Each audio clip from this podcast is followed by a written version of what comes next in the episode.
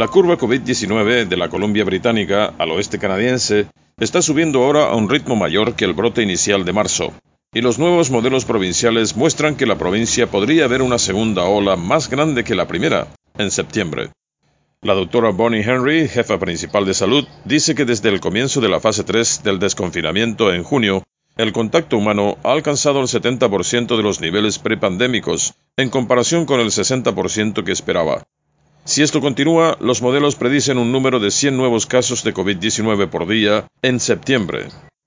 El jueves se detectaron 85 casos, el tercer salto más importante en un solo día desde que comenzó la pandemia y que marca una tendencia al alza. Estamos en una trayectoria ascendente, esto es preocupante, dijo la doctora Henry, jefa médica de la salud de la Columbia Británica. La provincia necesita rastrear al menos el 75% de los contactos que una persona infectada ha tenido para mantener el control del virus, según los modelos. Existe la preocupación de que el aumento de los casos entre los jóvenes se extienda con el tiempo a las personas mayores que pertenecen al grupo de mayor riesgo.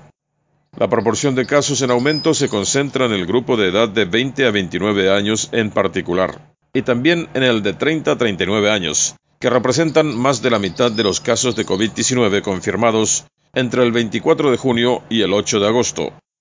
El incremento de los casos no se ha traducido en un aumento correspondiente de hospitalizaciones y muertes, porque los jóvenes son menos propensos a enfermarse gravemente, dijo la doctora Bonnie Henry.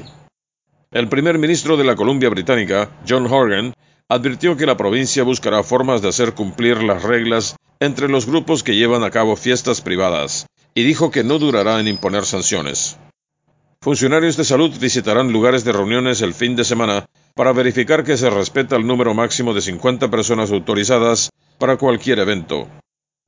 Desde Quebec, en exclusiva para Radio Libre Internacional de Paraguay, les reportó Omar Díaz.